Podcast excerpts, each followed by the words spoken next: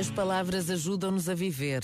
E em cada dia que passa, há palavras decisivas. Uma delas é a palavra resiliência.